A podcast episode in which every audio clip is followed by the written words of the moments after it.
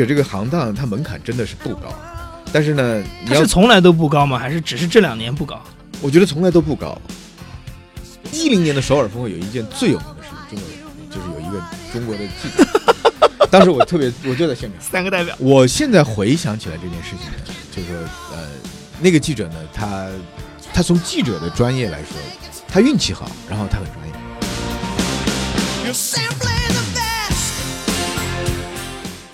零八年十一月份的时候，大家第一次就坐在一起，那房间里的老大是一眼就能看得出是是谁的。但是最近一次的 G 二零，二零一七年七月份在汉堡，谁是老大？你你能一眼看出来吗？我最近在想的一个问题就是，其实中国的电视啊，它可能真的是好好日子快结束了。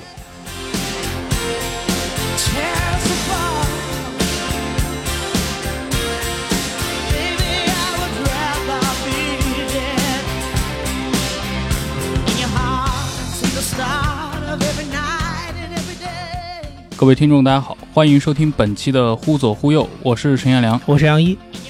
今天我们请到的嘉宾是尹凡。大家好，我是尹凡。比如说有一档节目叫《财经夜行线》，这就是我们尹凡老师担任主呃制片人以及担任主持人的。对我现在在第一财经负责一档就是晚间的节目，叫《财经夜行线》，每天晚上交易交易日的时间，每天晚上九点到九点四十，做其中一天的主持人，另外是别的同事。但您不是主要的一个职位，还是作为他的制片人，对吧？对对对呃，那您为什么会出镜主持呢？你如果经常看国外的电视的话，你会发现，一个好的新闻节目都是主持人中心制，就是主持人把主持人打造为明星，主持人同时也是 producer，同时也是制片人。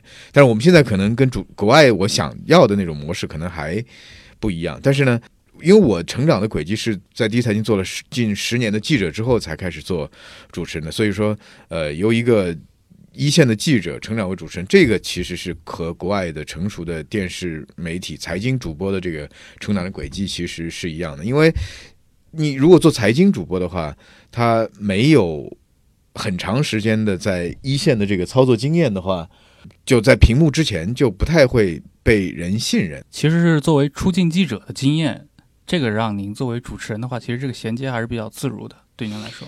对，这个可能也是中国电视的发展到目前的一个和国外电视的一个区别，因为外国没有广播学院，你明白吧？就是没有 没有这个播音专业，你明白吧？就是你就是你其实说的语言大家听得懂，你嗓音不是特别的奇怪。你只是在，如果你在电电视镜头前足够自信，足够让人能够信服，我觉得就可以做这个工作。哎，那 BBC 那些播音员什么的，他也不是专门培训出来的吗？我相信应该没有播音系吧，英国人可能不太一样，英国人这比较讲究，英国人就有 RP 嘛，就是嗯 received pronunciation，、就是他觉得就女王的那样的发音是最标准口音。标准的口音，你说一口这个英国北部的口音，大家就就觉得你是乡下人。但是其实也不一定。现在 BBC 那个黄金档的那个主播苏格兰人，呃，威尔士，威尔士人，他应该也不是伦敦的那个口音吧？嗯我觉得关键是你 message 传递的怎么样，message 传递的是不是那个腔调？在中国不一样，但是中国你得是播音系，你长得好看，你得你得你得是这个嗓音好听，对吧？这个是关键，这个是不就是这个是我们两个国家或者说中国和别的国家的这个系统的不太一样的地方。我第一次见到你，应该是在大概前年的时候，当时是在上海徐汇的那个西岸滨江的一带，呃，我们有一场小的艺术沙龙，呃，当时在场的有不少是艺术圈的人，但是去了两个非常非常 hardcore 的金融金融新闻方面的，一个沈红，呃，道琼斯的，另一个华尔街日报，华尔街日报啊上海市社长，对，没错，然后另一个就是你，我记得你们两位当时都提出了一些，呃，上来就是我对我对艺术不了解啊，真的是不了解，那怎么办？呢？啊，包括像沈红还提出非常尖锐的问题，他质疑这个艺术新闻到底谁在看，是。他认为拍卖呃就是收藏品收藏家买家是不会看你们的这个这些新闻的。呃，我想知道的是，就是您作为一个比如说财经节目的主持人，或者说嗯财经记者出身，您会如何看待自己的身份？你会觉得你的身份跟其他的呃，因为现在记者也是一个被严重通货膨胀的一个职业嘛，你跟他们不一样吗？就这个，您您可以很实际的说，比如说他如果在技术上确实很不一样的话，首先就是记者，他是不是真的是一个被通货膨胀的行业？我不知道你说这个通货膨胀的意思，就是他真的是人人太多了吗？多还是说是人太多了吗？嗯还是什么因为因为比如说还有一些模糊化的，比如说很多自媒体也出来了。？OK，呃，他们去到任何现场的话，也说自己是记者？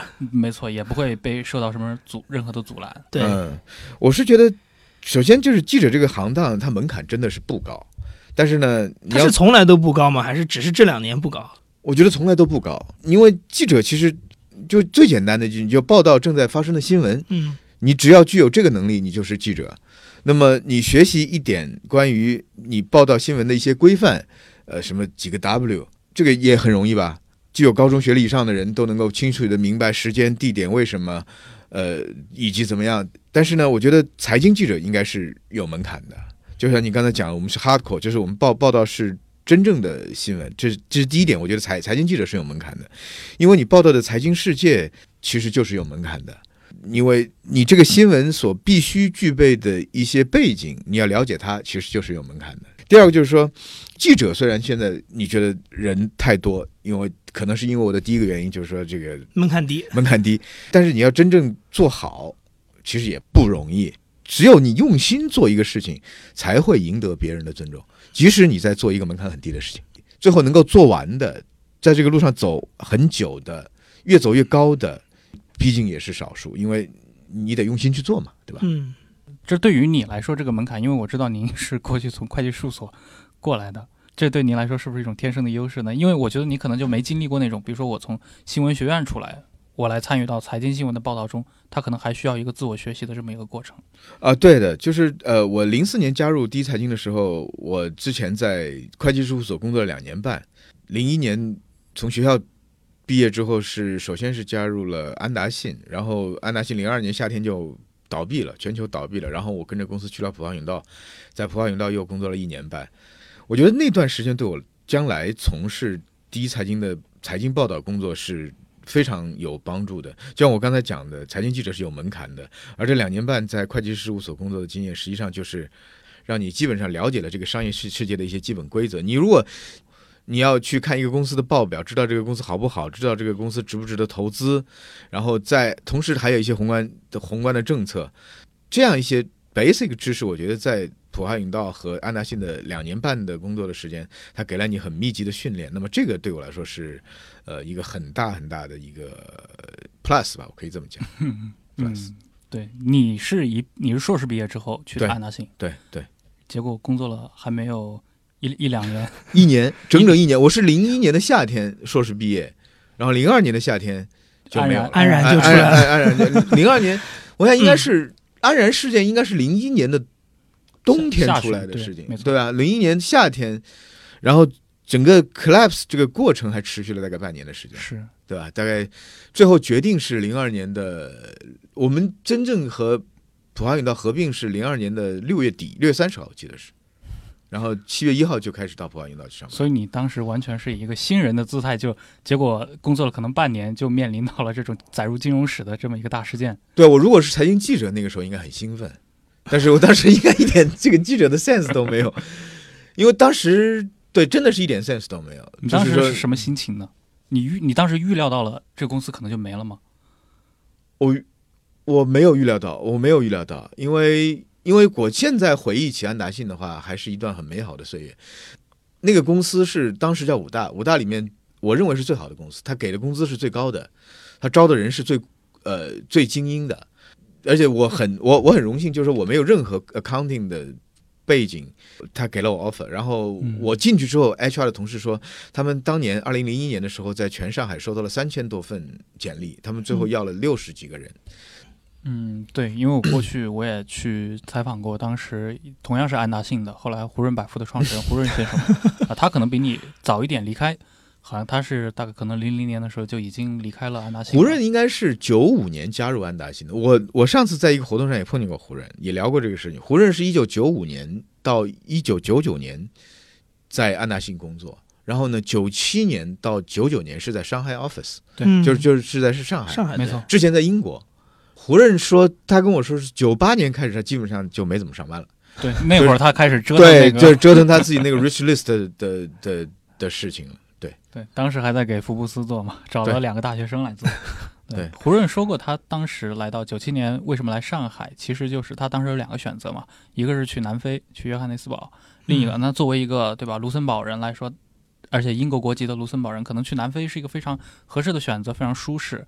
但后来他选择来到上海，而且他据他的说法认为，上海的安达信的他的那些同僚，也就是您刚刚说过的，其实他的一个、呃那种精英范儿，让让胡润留下非常深刻的印象。没，就是就是当时五大会计事务所嘛，我们都觉得其他四大都不行啊。比如说安达信当时创了很多的记录，比如说我们第一个本土的 local 的 partner，就是就是按四大五大当时在中国就只有安达信敢第一个培养出 local partner。什么叫培养的 local 的 partner？也就是说，这个人从大学毕业进入安达信九年就升到了 partner。这这这这是一个特别不容易的记录。partner 的意思就是以前大家都觉得这种会计事务所肯定要么就是香港香港人，要么就是要要么就是新加坡人，对吧？有这这种这种很很很少有这种 local 的 partner，那么我们就给这种 local partner 机会，其实一点都比比老外差。我觉得我们第一个 partner 叫什么来着？叫 Dixon 鱼啊，这个人就嗯以后这他还有在金融圈里面也有很多的故事。那么，嗯，哎是那个后来德隆的对，于迪新嘛，啊，呃，就是就是就是第一个被培养的这个 local 的 partner。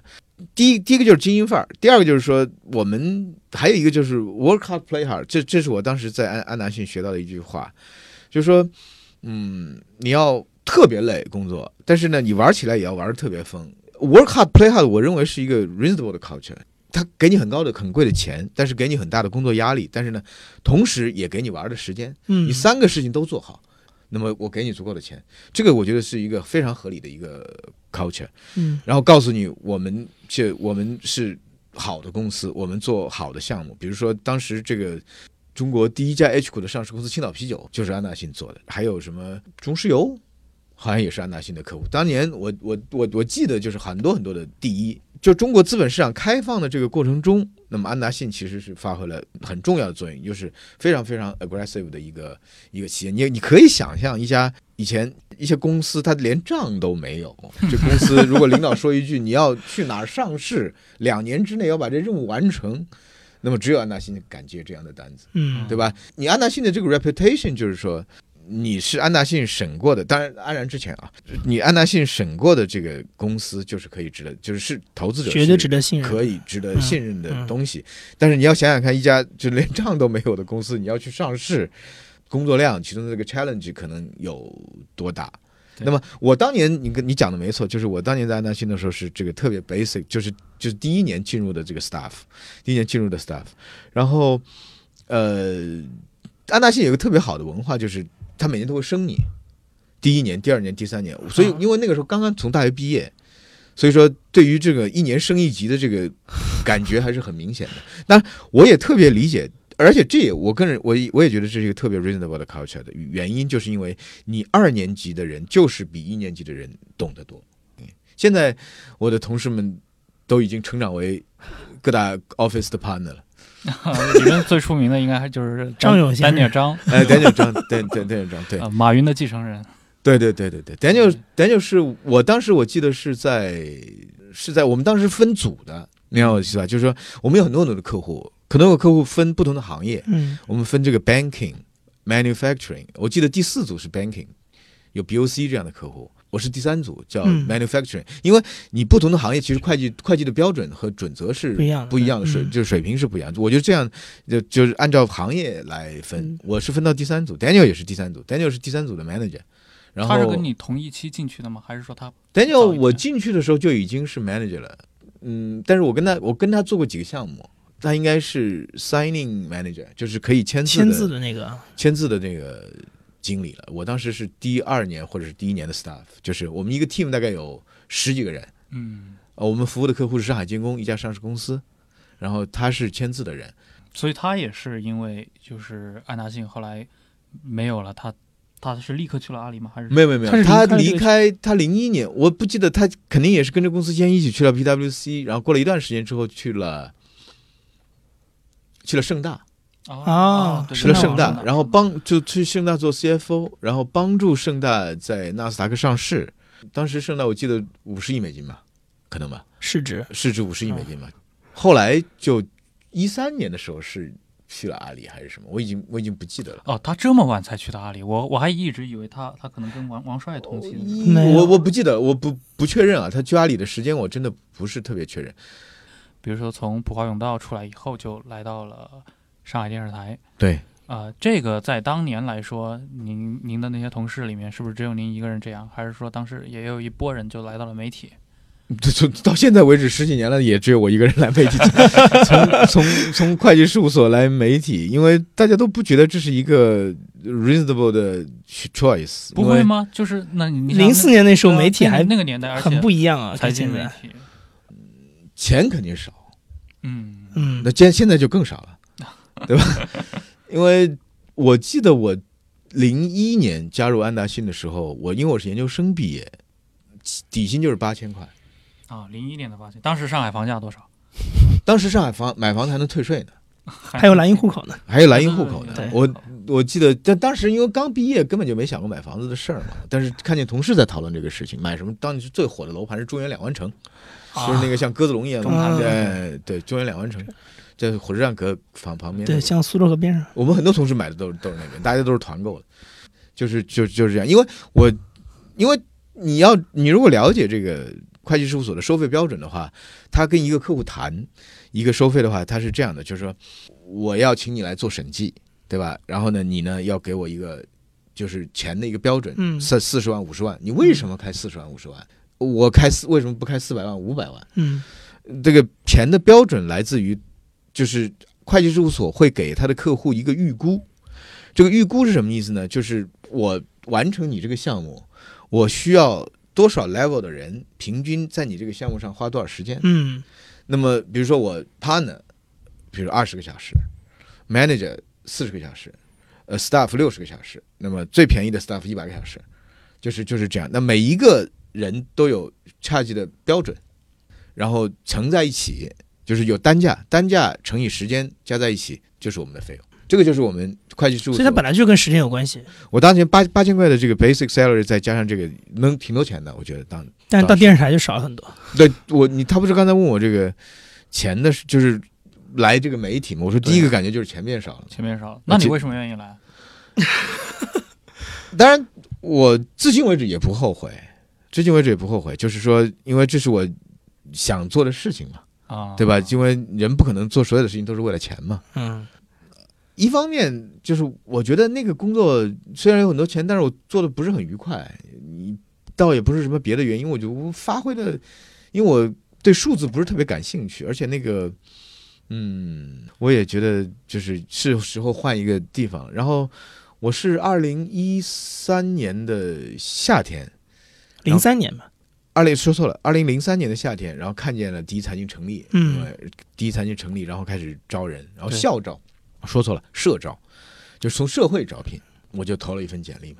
那人家也很奇怪，你为什么对，四大的还出来做媒体。这么多？我这个 为什么来这里？就是这样，但现在可能四大出来的做媒体的可能也稍微多了一点点多吗？？有吗？呃，我我过去可能有一些同事，但他他也不是说做记者了，他可能做其他的一些岗位。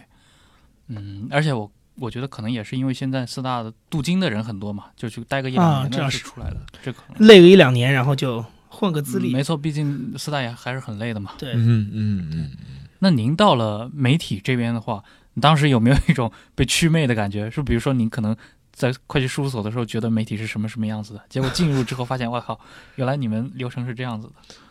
我觉得是这样的，就是说我很快适应了我的新的工作，因为我在大学的期间有一些做媒体的实习的经验，啊、在大学期间有一些我，所以对这个电视行业并不是特别的陌生。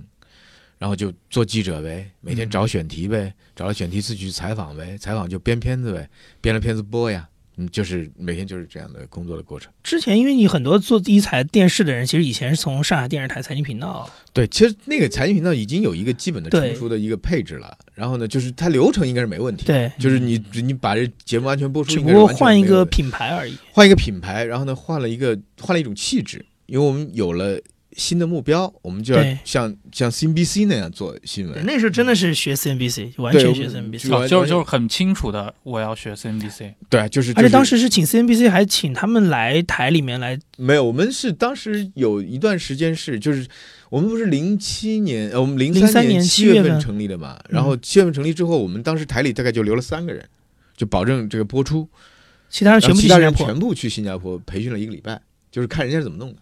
然后回来之后，就大家写了个报告，就是将来我们就要这么弄。嗯那那那就是新加坡学的主要是哪方面的呢？所有的吧，所有的呀，包装、节目形式，什么时间做什么样的节目，能够有什么样的节目，人家有亚洲经营者，我们有一中国经营者，对对对，那节目是后来是学的，啊，对吧？就是啊就是就这些过去在什么上海财经频道就完全没有。嗯，就没有了因为我们有有了新的品牌，那么我们一定要有新的 vision，那么那么在这个新的 vision 下面，我们就应该做一些新的事情，对吧？我第一次参与国际报道是零五年的事情，啊零五年我参加了一个 APEC 的，在釜山，釜山的啊 APEC，零五年十一月份还是十二月份的事情时候，其实我零九年以前在国内看外媒，其实看的不多，但是我零九年到了英国之后，我就看看外媒，看外媒才打开了我对这个财经世界的一些了解。嗯，我们学校有 FT 嘛，一零年其实金融危机，美国的金融危机已经没有了，，对，但是欧债来了但但是欧债来了，对就是就就就是就希腊那个事情来了。希腊对希腊那个事情来了，就是我就开始，我就看他们用他们的头版是什么，然后他们有什么样，他们怎么报道这个事情。我再反过头来看，那么这个欧债危机之前，大家都说零八年，那么零八年怎么样？零八年怎么？我零九年四月份，零九年四月份我去报道过，我认为就是目前为止人类历史上最成功的一次国际会议，就是 G 二零 G 二零第一次在伦伦敦的，在伦敦的那其实是 G 二零的第二次峰会。第一次峰会是零八年的十一月份在华华盛顿，盛顿，嗯，当时小布什也是垃圾时间嘛，过两个月之后就就就就下台了嘛。但是这个世界真的很需要发展中国家一起来参与解决这个发达国家遇到的麻烦，没错怎怎怎怎么办呢？那 G 二零它本来是一个部长级的会议，在零八年金融危机之后，美国人觉得他一定需要一个新兴国家一起来帮他解决这个问题，尤其是中国，所以说他把这个。他把这个东西就把一个部长级的会议就升级成一个峰会的级别，嗯然后零八年十一月份第一第一次在华盛顿开了这么一个会，嗯，开了这么一个会，然后反正第一次开会嘛，小布什也是，呃 怎么说？小布什也 也是垃圾时间，虽然虽然大家那、很明显嘛，这个零零八年第一次开会的时候，这个房间里面的谁是老大，一眼都看得出来，对吧？这就是小布什嘛。老大遇到了麻烦，大家一起来解决。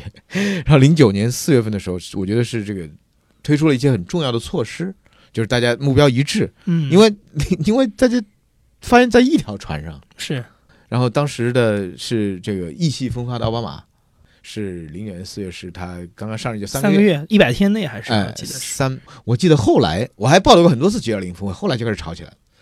我就后来后来一零年十一月份我去首尔的时候，大家就开始骂美国人了，你嗯搞什么 QE，美元贬值，不是搞那个贸易战吗？对吧？一零年美国人就开始 QE 了。对，对吧？就问奥巴马，那我你们什么意思？对吧？奥巴马就说：“哎，这美联储的政策跟我没什么关系，对吧？美国经济好，对你们来说也是好消息，对吧？” 奥巴马就是就这么说就，是真的 Unity 的时间是很短的，很短。那那一零团年的结在一起一零年的首尔峰会有一件最有名的事情，中国人就是有一个中国的记者，当时我特别我就在现场，三个代表对对对对，代表亚洲，代表代表中国问个问题，对，我现在回想起来这件事情呢，就是说，呃，那个记者呢，他他从记者的专业来说，他运气好，然后他很专业。啊，我是我我个人是这么理解的。你觉得专业是指他问的问题还是不是不是问的问题，就是作为一个记者，你在这么场合通过这样的方式来争取争取一个提问的机会，我觉得是对的。嗯这是他作为记者的专业的程度。第二个为什么运气好？你你要你可以这么想，就是你我当时全程在场，就是就是电光火石之间，很有可能就是他下不来台。你你明白我意思吧？这这奥巴马其实最后一个问题了，说这个韩国很热情，东道主很热情，我把这个最后的一个机会让给韩国记者，是然后韩国记者没有人提问，然后他就把手举起来，因为他长得也很像韩国记者嘛，你没有人去，至少奥巴马看不出来，然后把他点起来，然后他说我是中国的记者，然后奥巴马他停下来了，说对不起，我需要一个韩国记者。这个时候呢，电光火石之间，如果说有一个韩国记者站起来，就轮到那个中中国记者下不来台。对，但是呢，韩国三十秒钟过去了，没有没有韩国韩国人记者就是怂，没有一个韩国记者举举举手。这个时候就轮到奥巴马同志下不来台了，对不对？我我还记得当时那个记者，他有回头看一下周围，就是好像那种就是就是有吗有吗？对吧？有有对对我就坐下，对，可是没有。有你就下不来台，对，那你就坐下，那傻傻傻傻逼了，不是？对吧？对，但是但是你三十秒没有，那奥巴马不就下不来台了吗？没错，对吧？他所以说他把给了他这个机会，所以那个记者你得到这个机会之后才说了那个话。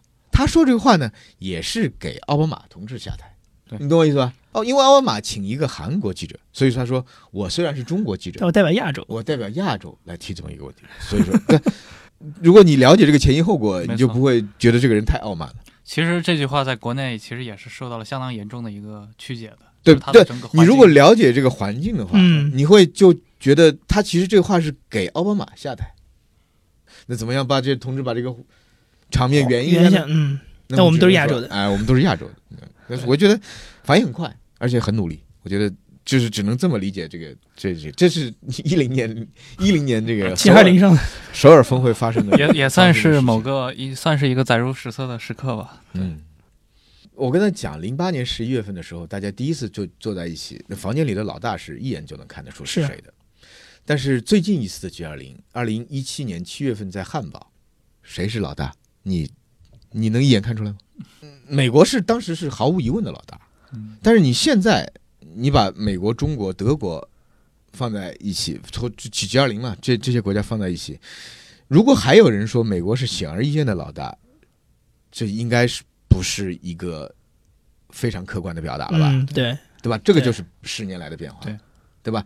那我看见过一个那个就是说说这件事情，一 I I F T 的一个专栏作家，他就是说这个德国人可能不太能够，不太就是最先退出竞争的行业。没错，为什么呢？因为他毕竟是个区域性的角色。你的国家被侵略了，你会第一时间给德国总理打电话吗？你最有可能还是给美国总统打电话吧。对，你的国家被侵略了，这个这个是一个判断一个老大，没没错，没错，就是找谁来帮我们？心理上的一个东西。是，你可能给中国领导人打电话吗？嗯，对你会吗？我觉得有可能会，有些国家可能会。有些国家可能会，对对对吧？你的国家被侵略了，对不对？所以说，德国人可能会是最先排除出这个竞争的序列的。另外两个，我觉得目前来说真的很难说。不过如果要从打电话这个标准来说，那普大大也可以来竞争一下。但是我现在觉得，也不太有人会给俄罗斯打电话吧？俄罗斯应该也算叙利亚沦落为一叙利亚个政府军 沦落为一个区域强国。区域强国，区域我强国。他俄罗斯应该也是一个区域强国。我觉得真正的打电话的，也就是中国和美国，中美嗯，中美有，但当然美国还是还是很厉害的，对，美国还是很厉害的。就是说，呃因为我是记者嘛，嗯，记者呢，他要更方便的接触到信息，这个可能是记者的工作。对，那么我在采这么多采访的过程中呢，我觉得，呃，中国人这方面的能力在提高，然后意愿也在加强。我采访过这么多国际的场合，我就举个举举一个例子来说吧，我零六年到美国去采访采访中美战略经济对话的时候，嗯，呃，美国人会不停的有 briefing，briefing 的意思就是我给你就开个发布会，告诉你就两个小时，过去两个小时我们谈了什么，谈的好不好，我们又在哪些地方达成了共识，哪些地方还不好。这个我就觉得是政府在处理 PR 关系的时候非常专业的地方。我还我我还记得，我还记得有一个财政部的官员，他进来就跟我们媒体的记者说，是谁都可以去啊，就是因为虽然大大大大家工作在一起，就是中国记者、美国记者都都可以参加这个事情，呃，他告诉你，他说我是财政部的某某某，呃，接下来呃我要发布的事情，你不能够提我的名字，但是可以提我的机构。对吧？你只能说是来自于财政部的某位官员的说法，什么什么什么什么什么什么。然后我对你们所有的人讲的事情，然后不能不不可以录音，呃，不可以，更不可以拍，更不可以拍。然后大家如果遵守这个规则，我就可以开始。他所以你去看像《华尔街日报》，经常会有什么某一位财政部不愿意透露姓名的官员，他对。不是一个像我们中国媒体理解那样，就是我弄个化名的那种概念，它其实是一种就政治发布的规范，政治新闻发布其实是。在某个公开场合，没错，就是你其实你要真的指名道姓是可以找到这个人，记者都知道。对。但是我的规矩就是你不能写，但是你这我的消息是代表官方发布的，对的，对。对的，所以这真的是跟中国很多媒体的理解不一样，因为中国很多媒体经常会说，我也弄了一个不知道什么从哪儿不着四六的一个不愿意透露姓名的人，对。那个真的就是完全不是一个概念的匿名事情。电话是吗？对，那真的就是匿名电话。所以所以它是一个实际上是一个官方的渠道，嗯。实际上是一个官方的渠道，但是。他处理的更加，他可能觉得这个消息还没有到什么需要我部正式发布。长来发布对对对。的程度，我只是跟你所谓 briefing，briefing 就是吹吹风的意思嘛，吹风，我给你吹一下风，就是就就就是这个东西。那比如说，但是他一天的会议议程结束之后呢，他会有部长出来，那你可以拍，你可以什么呀，都都都都都都都可以。我发布，然后五分钟三个问题，就就这样，嗯然后两个中国一个美，两个美国一个中国，就就就就是特别规范的事情。然后零六年，我觉得，比较因为记者比较容易。接触到信息对于记者来说是一个很很很重要的工作的便利嘛，然后零六年我们就工作的特别吃力，因为中国没有任何 briefing，不知道消息。从哪里来，不知道是是那回的，就是对方没有把你们纳入没有不是就是就中方不开，啊。你懂我意思吧？就是美方他会一直开，美但是美方是代表美国的角度来说，是美方代表美国的角度呀，我是中国媒体啊，我想知道，特别想知道你们中国人，对吧？你央行呃来了，那个美国人也来了，金仁庆，我就金仁庆那个财财财政部长，对，财政部长金仁庆，金仁庆来了，周小川来了，周小川从来都都是他不跟你讲啊，嗯这个对于我们来说就很难受嘛，很很难工作，很难写稿嘛，就写点就写点这个有的没的。有的没的，就 或者把美国人的写一下，就嗯那就那就这样，然这后后来这个有改观吗？呃，对我就想说，就是后来中国人这个主动的 briefing 就变得更多了。对，就是会前会后现在都有了，基本上都有了。会前呢，呃，他们会要么就是在新闻中心找个房间，就告诉你中国记者要发布了，他会通知新闻中心的工作人员，告诉他中国记者，呃，中国代表团中国代表团有一个发布会，呃，基本上最近两年都都是朱光耀，对对吧？就是嗯那个财政部的，就是管国际事务的那个副部长呃副部长。然后嗯之前对我在还有一个我在一二年在墨西哥采访 G 二零的时候也是朱光耀，但是呢，他好像没在那个酒店里开，那酒店好像小了一点，他在隔壁，就是中国的，没在新闻中心，他在代表团那个地方开，但是也可以去，就是嗯，他都通知你，通知中国记者去，然后中国记者都是口口相传嘛，就口口相传。但大家在海外都就大家都都也其实也没几个人，然后大家都都去，就这样，凤凰啊、东方卫视啊、第一财经啊、央视啊，然后还有什么？平面媒体的，哎，现在平面媒体的人，嗯就是还有什么那个秦风是哪个那个台？秦风凤凰卫视，当时呃那个时候香港卫视吧，香港卫视，香港卫视，香香港卫视，就是这样嗯。然后还有就是之后，呃，G 二零之后呢，就是以别的国家来说，一般都是国家领导人亲自出面啊来开个发布会。对就像上次发生那个代表亚洲的时候，就是奥巴马在 closing 的这个发布会上对，发生闭幕。式的，一般来说，人家这个一般来说，G 二零会准备两个最大的房间，briefing 的房间，一个是给东道主，另外一个是给美国总统，因为这两个发布会是去的人最多的，就是最大的两个房间，两个 briefing room 是给他们的。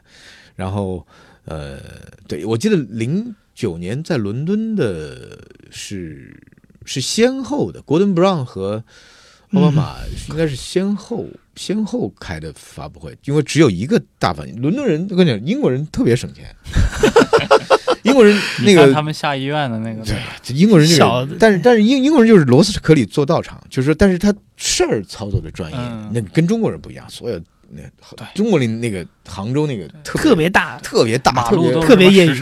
特别豪华，然后都是钢筋混凝土给你新造出来的东西。伦敦人就是搭这篮球场，我感觉，但是保证你网速足够快，嗯。保证你这个有空调，然后保证你这个呃有足够的 working station，就是就是工作区，工工作区，然后足足够的 internet socket，就是就是就是插网的地方就好了呀。就记者其实需要这些东西就好，对对对对吧？他不用你太大，不用你钢筋混凝土弄一体育馆给你。我感觉伦敦那个 G 二零，伦敦感觉 G 二零就是一个篮球场搭出来的，嗯，这原来是一篮球场，花了一个礼拜的时间，把它加了个顶棚，把加了个顶棚，隔了一隔了三分之一，三分之一是 briefing room，三分之二是大家的 working station。那么 working station 里面还有三分之一就是那个所谓的 stand up area。嗯 stand up area 就给那个什么美联啊对、彭博啊，嗯就是连线用的哎连连连线固定的一个就直播点给就给电视记者用的。然后这这里一个，然后外面一个，两个，就这样，你可以选。然后就就完全这个就很很专业。然后 briefing room 就在隔壁，你走过去就可以了。嗯走走过去就可以了。然后我们我我一六年在杭州的时候，就是一个很吃的特别好，知道吧？就是就是，但是而且但是但是他有，我就觉得他这个整个设计就是不懂它到底是个什么样的东西，没错，就是嗯只有一个入口，明白吧？只有一个入口，所有人都从那个入入入入口进来，进来就是工作区。但是伦敦就不一样，伦敦就是进来左边是工作区，右边是 briefing room。嗯，所以说，这一个简单的设计就体现出你设计的人他到底懂不懂这个，懂懂不懂这个工作流程。你比如说，当年我在一六年在在杭州采访这个 G 二零的时候，那个克里，就美国国务卿克里，他来的时候就必须要穿过所有记者在的那个区域，估计有五十米吧，或者六十米或者一百米，穿过这个区域到达那个 briefing room，这是一件很可怕的事情，你知道吧？嗯，因为所有的记者看见克里都会去围上围围围住他，然后走大概就花了十分钟，然后再去 briefing room。这其实这是一个，你如果设计好就没有必要发生这样的事情。你你就设计好，你把克里从另外一个门放进来，嗯然后告诉他，告诉让记者在另外一个门排队，开排好队开就可以了。你一个媒体获得国际的信任，也是通过很多年的一个采访的积累，你的报道的积累才能。尤其可能一开始很多大咖并不会理会很很多来自中国的媒体，对吧？嗯但是你看现在，尤其是最近两年，可能就是也可能是像比尔盖茨他们退休了，确实有时间哈、呃，包括前段时间舒尔茨来到上海，那我知道您是当时专访了舒尔茨嘛？哪这样个舒尔茨？星星巴克的那个，让我想想看，我我为什么会这么问？就是因为还有另外一个舒尔茨，就是那个橡树资本的那个人叫什么？好像是霍华德·舒尔茨，橡树资本的，他是一个美国知名的一个投资人，就是像巴菲特的那种感觉，对吧？就巴菲特还是他的读者呢？就是分析美股的。您是可以接触到，比如说参与到这些顶级的峰会上去，包括像我们说到 G 二零，你也可以，比如说给这些商业领袖做这些专访。啊、像我们其实很想明知道的是，因为我们在最后的结果上，那就是在电视节目中看到他们。嗯哼，那在大部分的读者眼里，可能会觉得他们回答的也就很中规中矩。那这个东西跟你们在现场是一致的吗？你们在现场是不是每次有会会有大量的不能保留下来的，不能播出来的。啊，是这样的，就是我就是举那个，就是话就就举那个舒尔茨的例子，星巴克的那个舒尔茨的例子，舒尔茨的例子，就是说我当然我知道他来中国就是因为他那个店的开业嘛，嗯他有很明确的这个商业目的，呃，所以他才会请媒体给他嗯去 cover 这个事情，他给我们媒体的时间，呃，这个是这这个你完全可以理解当中这个商业逻辑。当然，他选择中国媒体也是有原因的，因为呃，因为这是中国最大的市场。所以说，你从他 PR 团队的角度来说，他一定要选择中国媒体。他当时，呃，除了美国媒体以外，他给了两个中国媒体专访的时间，还有是那个什么，那个 CCTV 呢？CGT CGTN 哎，C C C G T N 就是英文频道，然后然后然后就是给了给了我们是呃第第一财经，然后呃首先，但我做了大量的功课，嗯。呃，因为我给了这个时间不能够浪费，然后我要知知道一些就是它这个战略上的一些东西。其实星巴克有几个最大的点，首先就是它真的很成功，在中国，对，而且它呃前面刚刚进入中国，九九年进入中国的时候，他其实没那么成功，连亏九年。啊但是这个人非常坚定，他认为中国一定能挣钱。那么这一点我就觉得不容易。事实证明他成功了，对，真的挣到了钱，在中国。那么所有的投资人，他采访的时候，他都，所以所以所以所以所有投资人他都，当时都告诉他，Howard China is a good idea，but but not now。而且很很关键的一个问题就是，别的这种消费类的美国的品牌在中国其实也并不是那么成功。就就或者说现在开始并不是那么成功，对，包括最大的那几家都开始卖了嘛，对对那卖卖给中国要么现在就变成中国公司了，对对对吧？或者就会给给给 spin off 了，就是给给分支支出来了，分支出来了。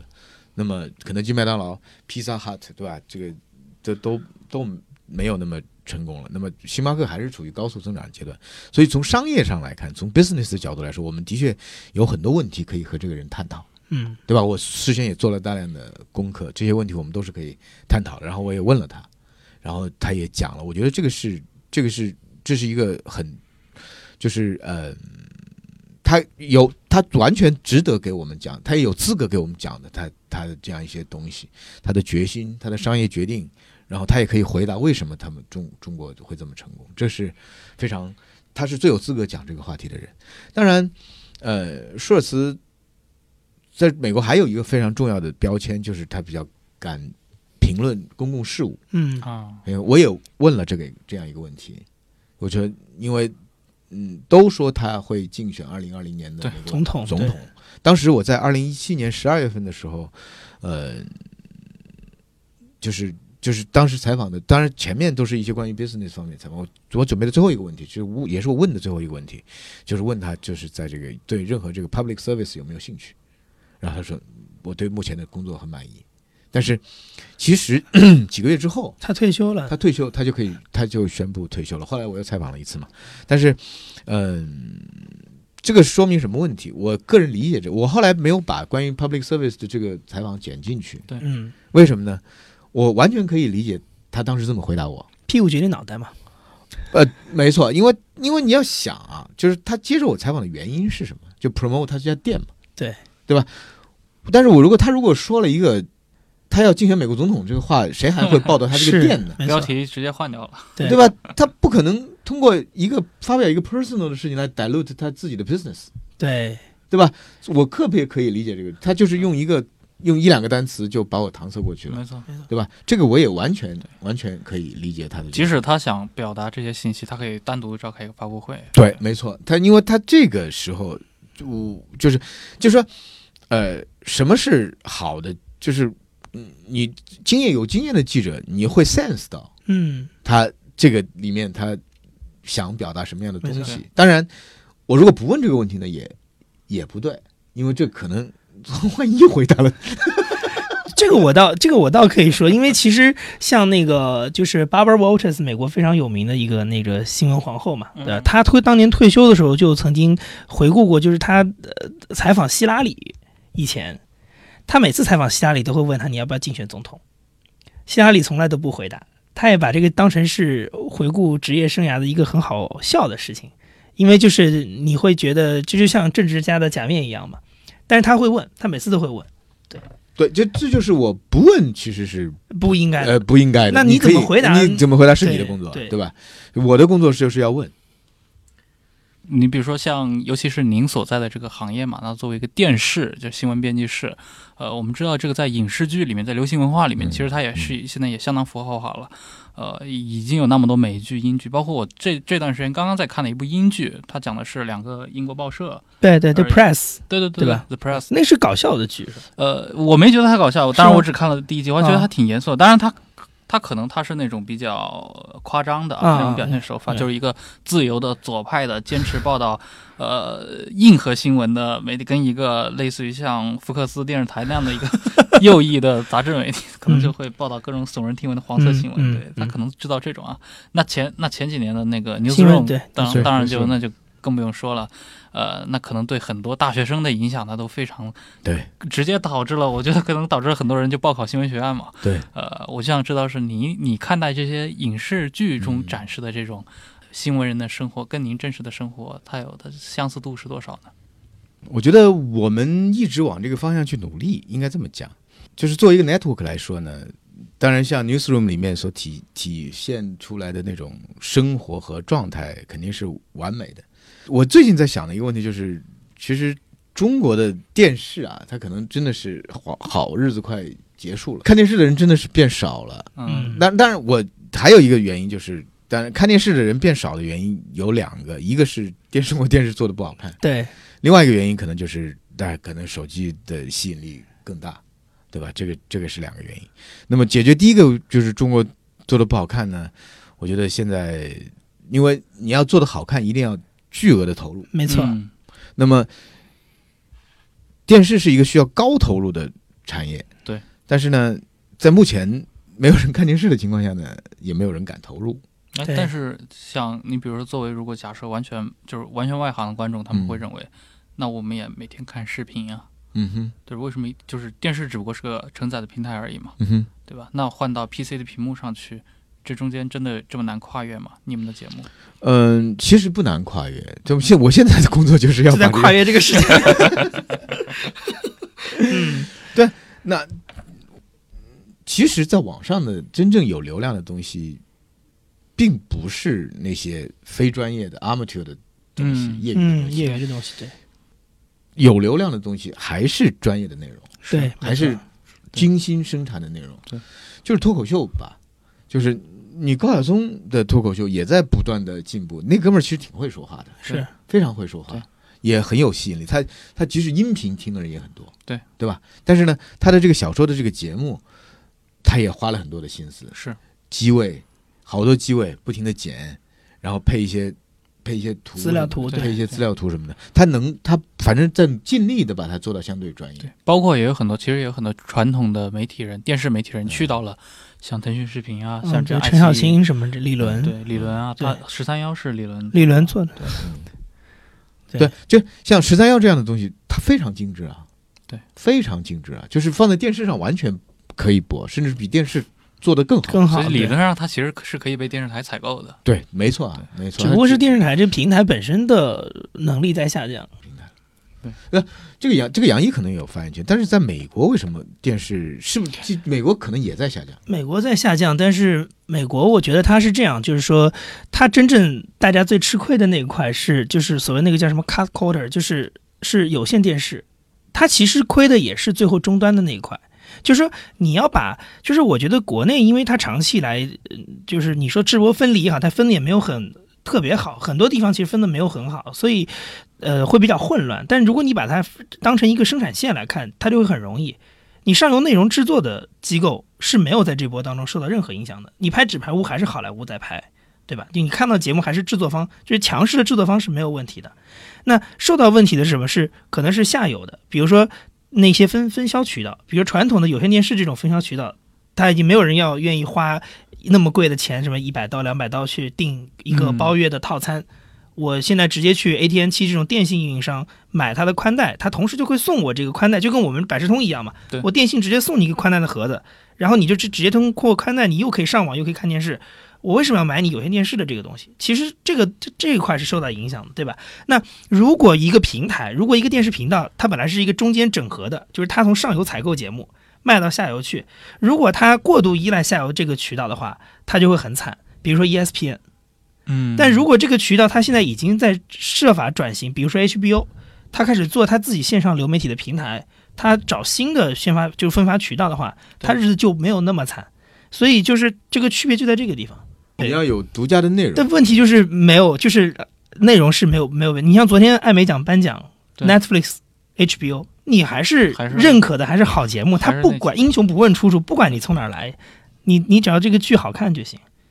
对啊，那他这个剧就是制作的那个专业的制作供、专业的内容供应商、专业的制作团队这块是没有被取代掉的。嗯因为就是平台不一样了嘛，就是我们之前的电视是强势，电视他妈相对于报纸也应该是新媒体吧？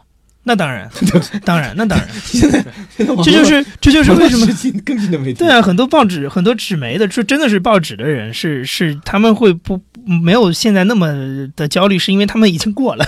就是电视当年起来的时候，他们已经焦虑过，担忧自己的前途了。是这样，所以所以现在的像电视媒体改革就不用什么新旧媒体嘛，就用融媒体嘛。对，对，就是就是就是没有新旧之间的电视本身其实本身都是一个新媒体。对。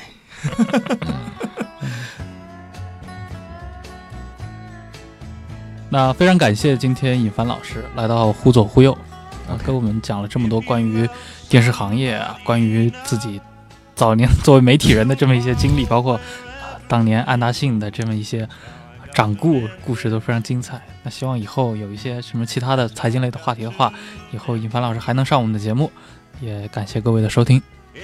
好好谢谢各位。Youllgo where your heart wants to go. That's how i got to memphis.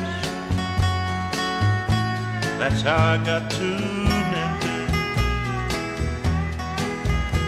I know if you've seen her, you tell me, cause you are my friend. I've got to find her and find out the trouble she's in. If you tell me that she's not here, I'll follow the trail of her tears. That's how I got to Memphis. That's how I got to Memphis.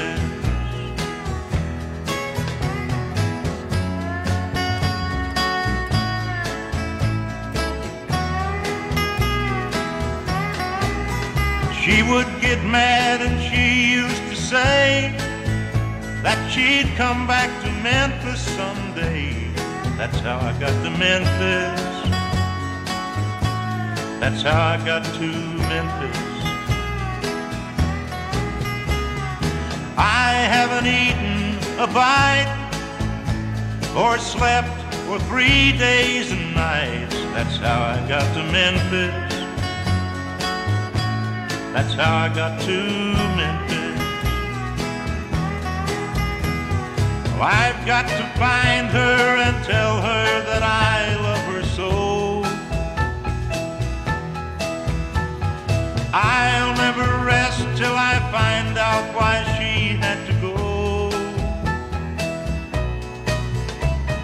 Thank you for your precious time. Forgive me if I start to crying. That's how I got to Memphis. That's how I got to Memphis. That's how I got to Memphis. That's how I got to Memphis. That's how I got to Memphis. That's how I got to Memphis. That's how I got.